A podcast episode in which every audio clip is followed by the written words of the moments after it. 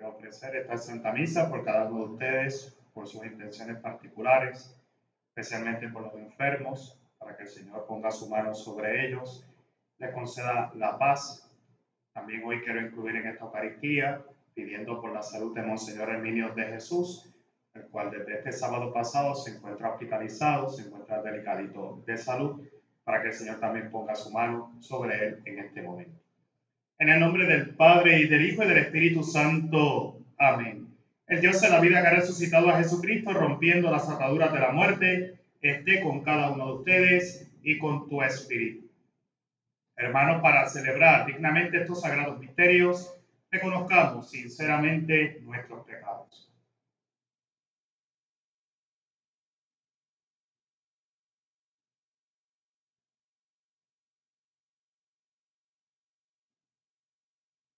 Tú que has destruido el pecado y la muerte con tu resurrección, Señor, ten piedad.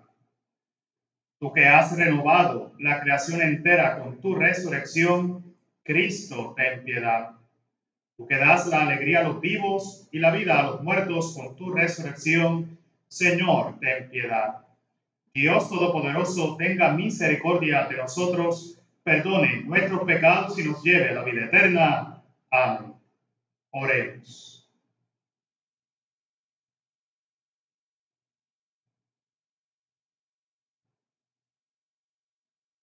Dios Todopoderoso, concédenos que al celebrar el misterio de la resurrección del Señor, merezcamos recibir la alegría de nuestra redención por nuestro Señor Jesucristo, tu Hijo, que vive y reina contigo en la unidad del Espíritu Santo, y es Dios por los siglos de los siglos. Amén.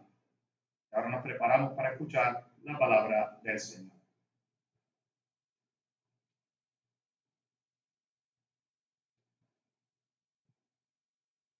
Lectura del libro de los Hechos de los Apóstoles. En aquellos días, los que se habían dispersado en la persecución provocada por lo de Esteban llegaron hasta Fenicia, Chipre y Antioquía, sin predicar la palabra más que a los judíos pero algunos, naturales de Chipre y de Sirene, al llegar a Antioquía se pusieron a hablar también a los griegos, anunciándoles la buena nueva del Señor Jesús. Como la mano del Señor estaba con ellos, gran número creyó y se convirtió al Señor. Llegó la noticia a oídos de la iglesia de Jerusalén y enviaron a Bernabé a Antioquía. Al llegar y ver la acción de la gracia de Dios, se alegró y exhortaba a todos a seguir unidos al Señor con todo empeño, porque era un hombre bueno, lleno de Espíritu Santo y de fe, y una multitud considerable se adhirió al Señor. Bernabé salió para Tarso en busca de Saulo. Cuando lo encontró, se lo llevó a Antioquía. Durante todo un año estuvieron juntos en aquella iglesia e instruyeron a muchos fue en Antioquía donde por primera vez los discípulos fueron llamados cristianos. Palabra de Dios, te alabamos, Señor. Alabad al Señor todas las naciones. Él ha cimentado sobre el monte santo y el Señor prefiere las puertas de Sión a todas las moradas de Jacob, que preguntan glorioso para ti, ciudad de Dios. Alabad al Señor todas las naciones. Contaré a Egipto y a Babilonia entre mis fieles. Filisteos, tirios y etíopes han nacido allí. Se dirá de Sión, uno por uno, todos han nacido en ella. El Altísimo en persona la ha fundado. Alabad al Señor todas las naciones. El Señor escribirá en el registro de los pueblos este ha nacido allí y cantarán mientras danzan. Todos mis fuentes están en ti. Alabad al Señor todas las naciones. Aleluya, aleluya, aleluya. Mis ovejas escuchan mi voz, dice el Señor, y yo las conozco y ellas me siguen. El Señor esté con ustedes y con tu espíritu Lectura del Santo Evangelio según San Juan. Gloria a ti, Señor. Se celebraba en Jerusalén la fiesta de la dedicación del templo. Era invierno y Jesús se paseaba en el templo por el pórtico de Salomón. Los judíos, rodeándolo, le preguntaban, ¿hasta cuándo nos va a tener en suspenso? Si tú eres el Mesías, dínoslo francamente. Jesús les respondió, os lo he dicho y no creéis. Las obras que yo hago en nombre de mi Padre, esas dan testimonio de mí. Pero vosotros no creéis, porque no sois de mis ovejas. Mis ovejas escuchan mi voz y yo las conozco, y ellas me siguen, y yo les doy la vida eterna. No perecerán para siempre, y nadie las arrebatará de mi mano. Lo que mi Padre me ha dado es más que todas las cosas. Nadie puede arrebatar nada de la mano de mi Padre. Yo y el Padre somos uno. Palabra del Señor. Gloria a ti, Señor Jesús. Bien, hermanos míos, estamos celebrando este martes de esta cuarta semana de este tiempo de la Pascua. Seguimos inmersos dentro de esta cincuentena pascual, tratando de ir paso a paso, descubriendo ese querer de Dios en cada uno de nosotros. Eso que tal vez nos hará a nosotros transformar nuestra vida, vivir un verdadero proceso de conversión, vivir un verdadero proceso de reconocimiento de ese resucitado en medio de nosotros, alegrarnos con su presencia y a la vez que nuestra, que nuestra vida, nuestra esperanza, nuestra confianza en Él sea fortalecida. Y es un tiempo maravilloso porque mirar esta cincuentena pascual nos hace primeramente reconocer esa presencia de ese Jesús resucitado en medio de sus discípulos, luego de esa resurrección dándoles el, dándoles el mandato y a la vez impulsándolos con, por medio de su espíritu a que sean continuadores de esa obra de amor.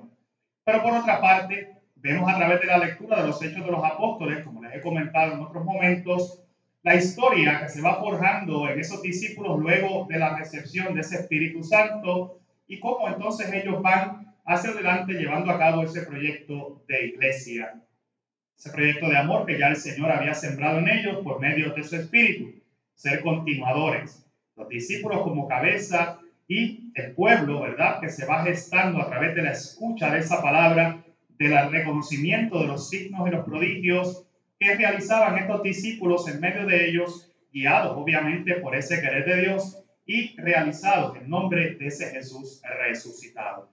Y vamos viendo cómo a través de la historia Hemos estado mirando en los hechos de los apóstoles cómo se ha ido formando y forjando ese proyecto.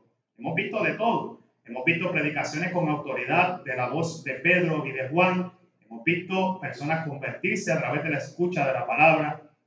Hemos visto, visto signos y prodigios a través también de sus discípulos, pero también hemos visto las conversiones en masa a través de esa cercanía de esos discípulos a esas personas necesitadas y esas personas que estaban dispuestas a escuchar y a acoger ese mensaje de esperanza, ese mensaje de salvación, pero sobre todo ese mensaje de conversión.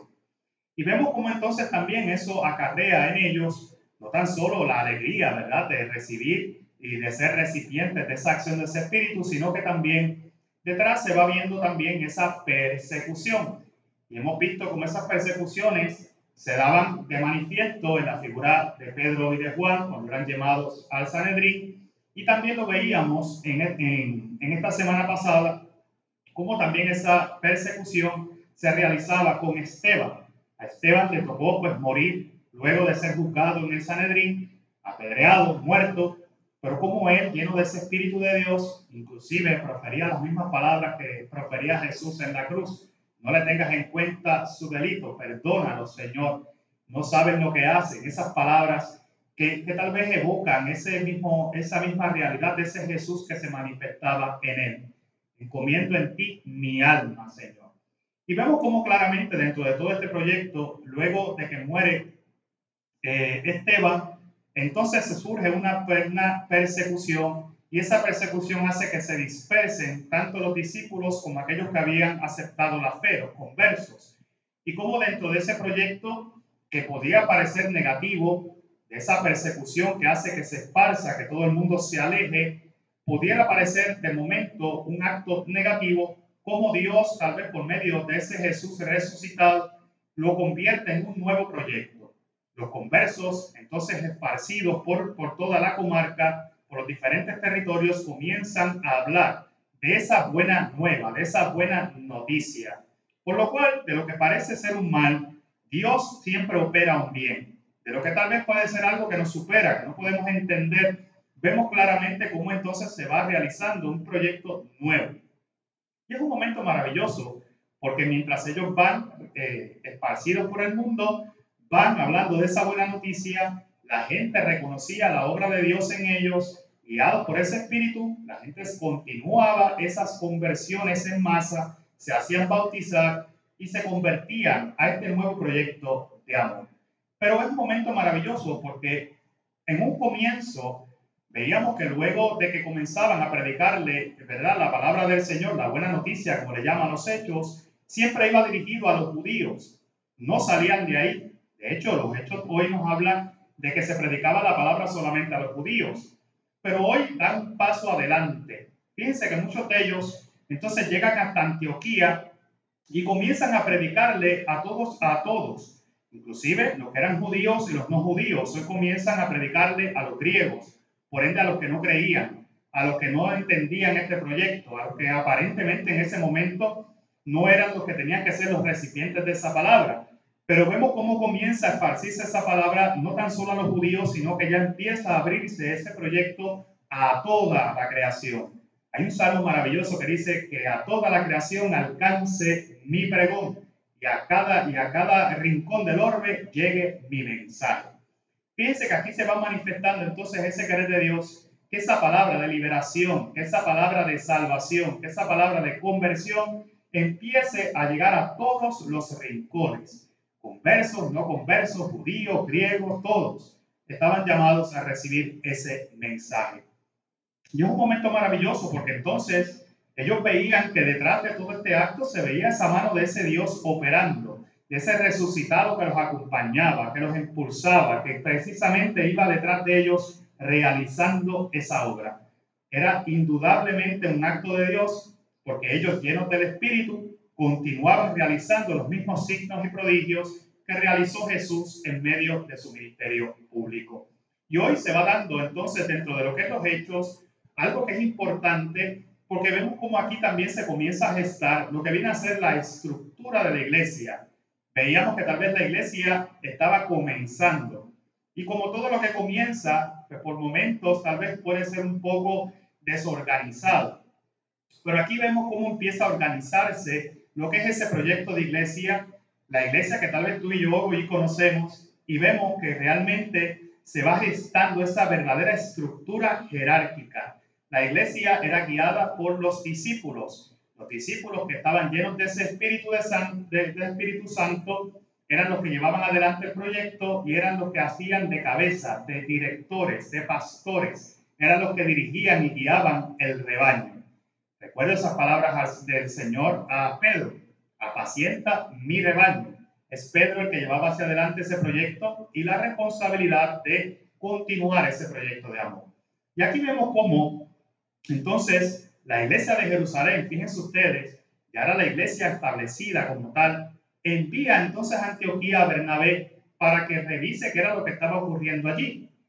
Y Bernabé, que era un hombre lleno del Espíritu Santo, un hombre bueno, un hombre que, no tenía este, no tenía tal vez doblez, que iba precisamente a, a, mirar qué era lo que tenía, lo que estaba ocurriendo para certificar que fuera una obra del Señor, llega se alegra porque lo que ve es lo que, lo que Dios está realizando, ve la obra del Espíritu. Y es un momento maravilloso porque entonces los anima, los anima a continuar esa misión.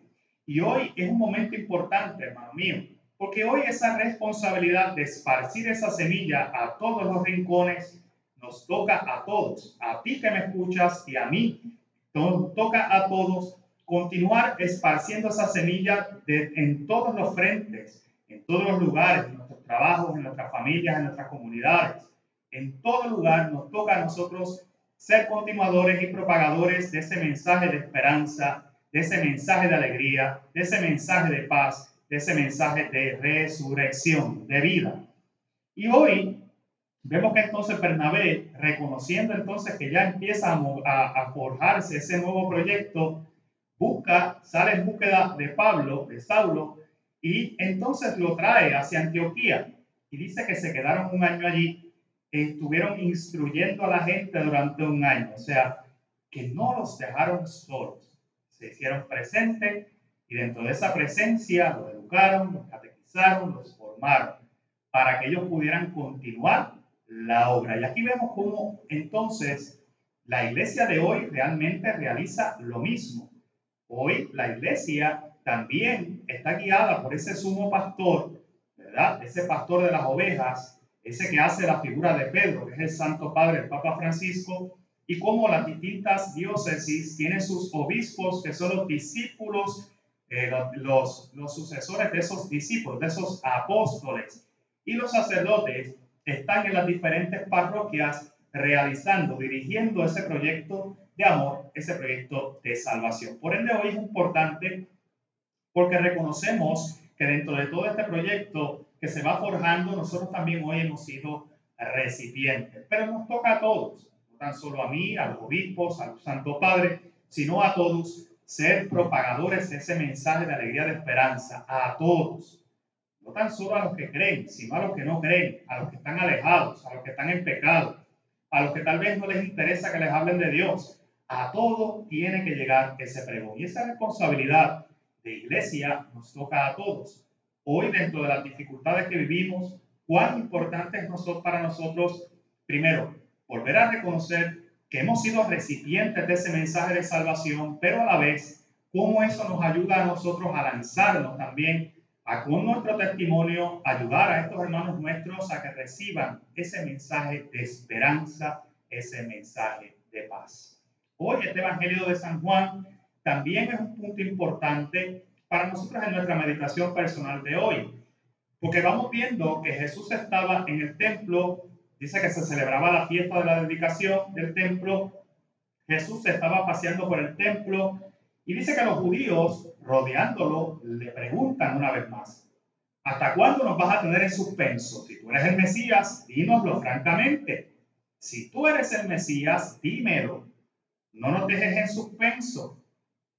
Pero aquí ya me surge a mí un cuestionamiento interior, porque digo, los judíos veían a Jesús, veían las obras que realizaba, los milagros que realizaba, escuchaban su voz, escuchaban cómo hablaba, nadie se quedaba, eh, nadie se quedaba sin decir algo al encontrarse con la figura de Jesús. Algo había en Jesús de distinto. Y aún así, viendo las obras, escuchando la voz, viendo las conversiones, viendo cómo la gente lo seguía, no pudieron atar los cabos para entender que el que tenían de frente era el Mesías, el Hijo de Dios vivo. Por ende, quieren una certificación. Dime, si tú eres o no eres verdaderamente el Mesías. Y aquí vemos claramente, hermanos míos, cómo dentro de lo que puede ser esa cerrazón del corazón, a veces esperamos esa certificación. ¿Seré? ¿Será o no será? ¿Es o no es? ¿Tengo que seguirlo o no seguirlo? ¿Tengo que cambiar mi vida o no? ¿Tengo que esperar a otro o no? Yo en Jesús le dice, pero es que yo se los he dicho y no creen. Yo les he contestado esto. Inclusive dice, han visto las obras que yo hago en nombre de mi Padre y eso da testimonio de mí. Dice, pero ustedes no creen. Aún viéndome, aún escuchándome, no creen. Entonces, ¿de qué vale que yo te diga si lo soy o no, no lo soy si a la hora de la verdad te estás viendo y aún viendo y escuchando no crees?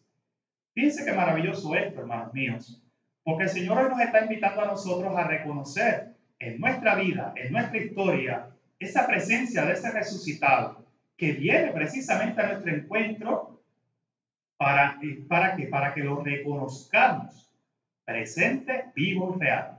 ¿Por medio de qué? Por medio de la palabra que nos ilumina, la palabra que enciende el corazón, la palabra que viene a, mostrarnos, a guiarnos, a enseñarnos el camino de la vida, decíamos en estos días. Esa palabra del Señor que viene a ser la que hace presente en nosotros ese deseo ardiente de reconocernos llamados ovejas dentro del redil. Por eso el Señor dice, ustedes no me conocen Porque ustedes no me creen. Dice, porque ustedes no son de mis ovejas. ¿Cuál es el requisito? Dice el Señor. Para que nosotros podamos considerarnos dentro del redil, dentro del rebaño de ese sumo pastor. Dice, dice, ellas escuchan mi voz. Escuchar la voz del buen pastor, entonces será para nosotros el primer criterio que nosotros necesitamos para entrar en ese redil, en ese rebaño, escuchar porque por medio de la escucha, una vez más, que reconocemos la presencia de ese resucitado en medio de nosotros. Dice, ellas me siguen porque me conocen y porque yo las conozco. Y porque reconociéndome, saben que yo doy la vida por ellas y les doy la vida eterna. No perecerán para siempre y nadie las arrebatará de mi mano. Fíjense qué maravilloso. Porque cuando nosotros tenemos la presencia del Señor en nuestra vida, cuando hemos escuchado su palabra, cuando entramos en una comunión con Él, cuando vivimos la experiencia personal de la fe, cuando sentimos su presencia, nadie nos podrá separar del amor de Cristo. Fíjense que San Pablo en otro momento lo dice, dice, ¿quién me separará del amor de Cristo? La tribulación, la desesperanza, los problemas, las ansiedades, las tribulaciones. Dice, todo eso lo venzo en aquel que me da vida, en el pastor supremo de las almas. Hoy dice inclusive, lo que mi Padre me ha dado es más que todas las cosas y nadie puede arrebatar nada de la mano de mi Padre. Dice, yo y el Padre somos uno. Como hoy el Señor directamente les está diciendo a ellos, ¿de qué vale que yo te haga una contestación a lo que tú me preguntas? Si a la hora de la verdad tienes los signos, ves los prodigios, tienes el mensaje, ves los actos y no crees.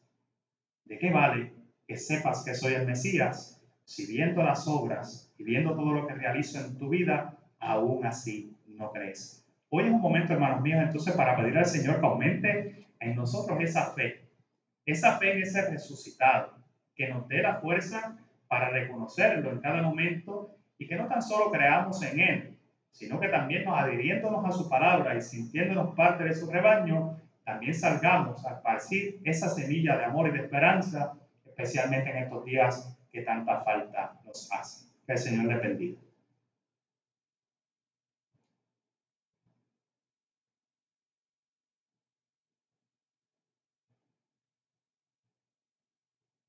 Hermanos, Jesús y su Padre son uno y quieren hacernos partícipes de su unidad en el amor.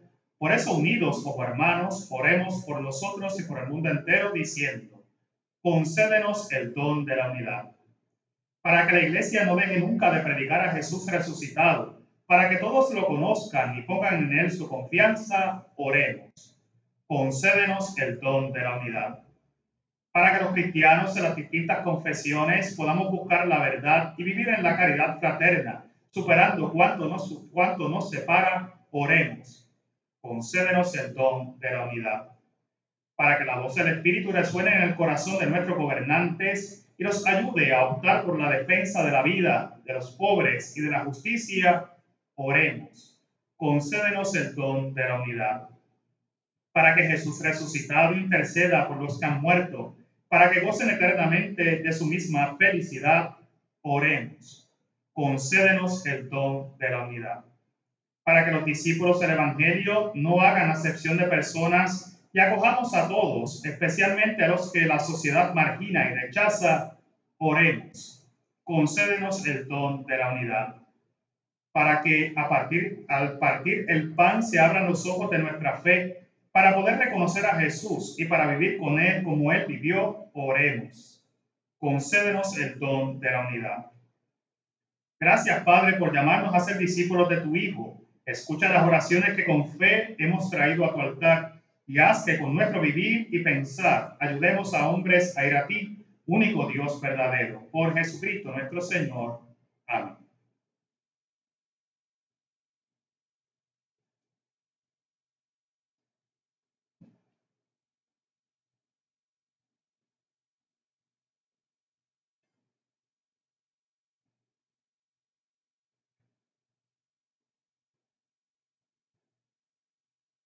Bendito sea Señor Dios del universo por este pan, fruto de la tierra y del trabajo del hombre que recibimos de tu generosidad y ahora te presentamos. Él será para nosotros pan de vida. Bendito seas por siempre, Señor. Bendito sea Señor Dios del universo por este vino, fruto de la vida y del trabajo del hombre, que recibimos de tu generosidad y ahora te presentamos. Él será para nosotros bebida de salvación. Bendito seas por siempre, Señor.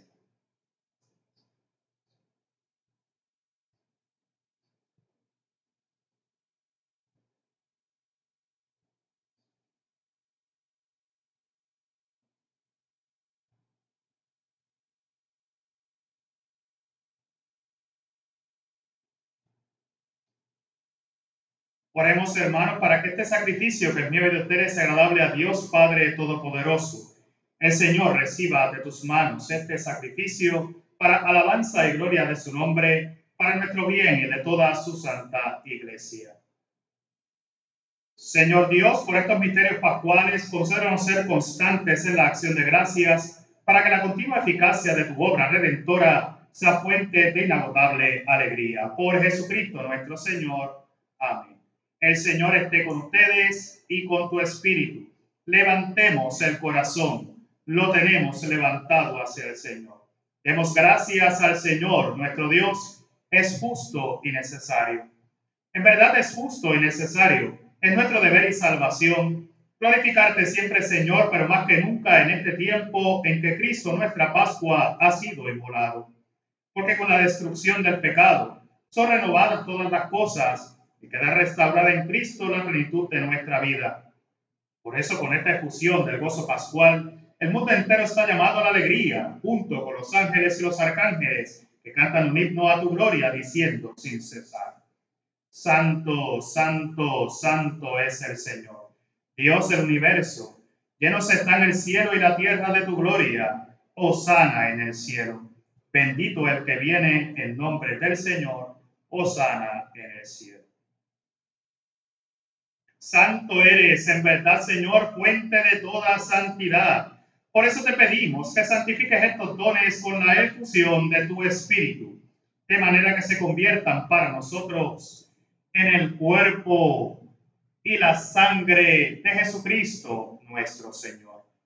El mismo, cuando iba a ser entregado a su pasión voluntariamente aceptada como pan, dándote gracias, lo partió y lo dio a sus discípulos diciendo, tomen y coman todos de él, porque esto es mi cuerpo, que será entregado por ustedes. Señor mío y Dios mío, Señor Jesús, creo, adoro, espero y te amo.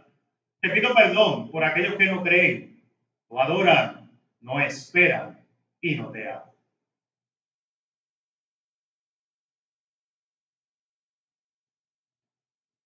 Del mismo modo, acabada la cena, tomó el cáliz y dándote gracias de nuevo lo pasó a sus discípulos diciendo, tomen y beban todos de él, porque este es el cáliz de mi sangre, sangre de la alianza nueva y eterna, que será derramada por ustedes y por muchos para el perdón de los pecados. Hagan esto en conmemoración mía. Señor mío y Dios mío. Bendito y alabado sea Señor Jesús por tu preciosísima sangre, perdonarte nuestros pecados.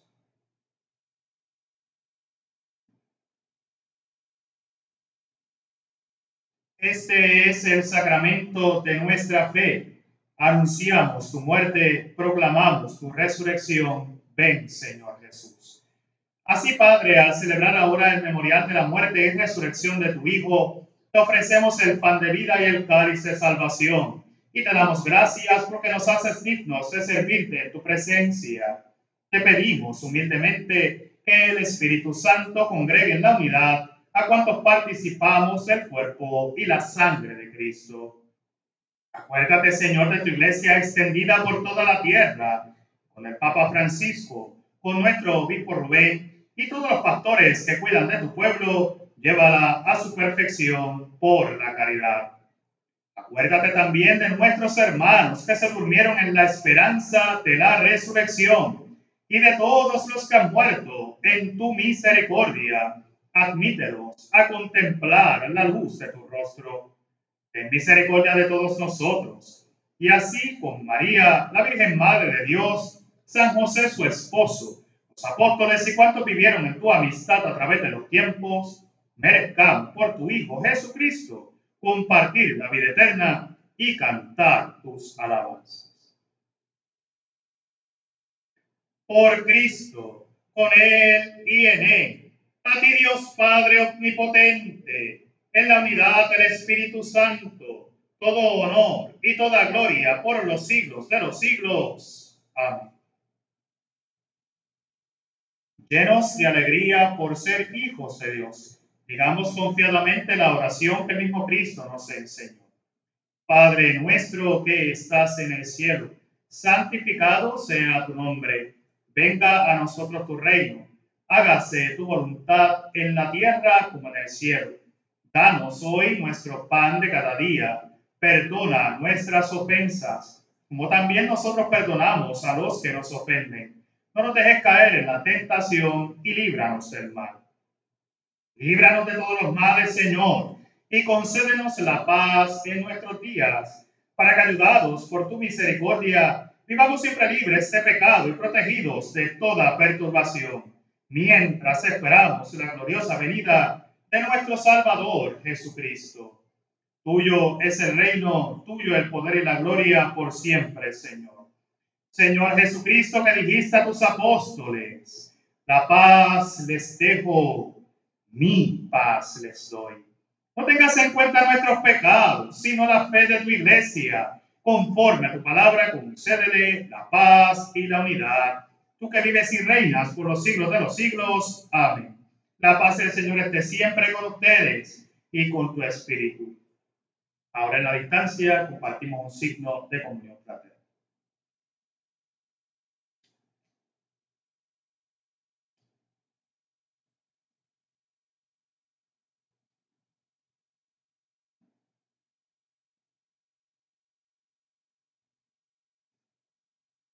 Cordero de Dios que quitas el pecado del mundo, ten piedad de nosotros.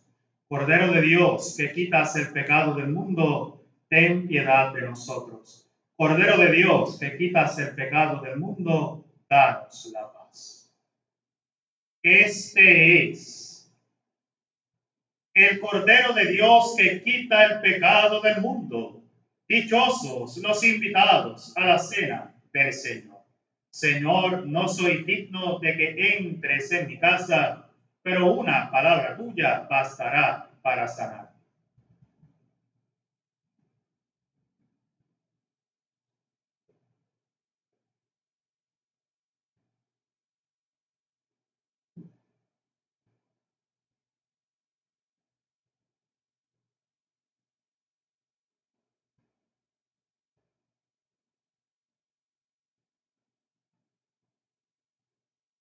En este momento de silencio, cada cual puede hacer su oración de comunión espiritual, reconociendo que cuando lo hacemos desde el corazón, con anhelo de verdad de encontrarnos con Jesús, el Señor viene a nuestro corazón y nos trae su paz.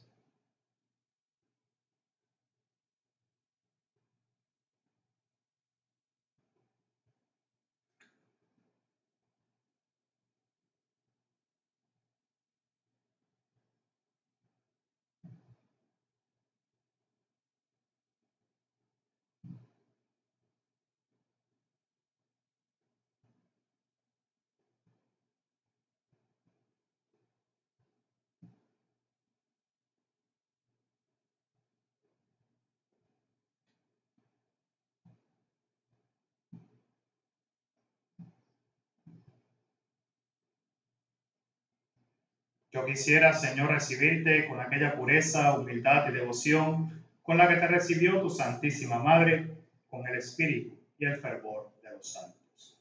Oremos. Señor y Dios nuestro, escucha nuestras oraciones para que la participación en los sacramentos de nuestra redención nos ayude en la vida presente y nos alcance las alegrías eternas. Por Jesucristo nuestro Señor. Amén. El Señor esté con ustedes y con tu espíritu. La bendición de Dios Todopoderoso, Padre, Hijo y Espíritu Santo, descienda sobre ustedes y permanezca para siempre. Amén. Quedamos en la paz del Señor.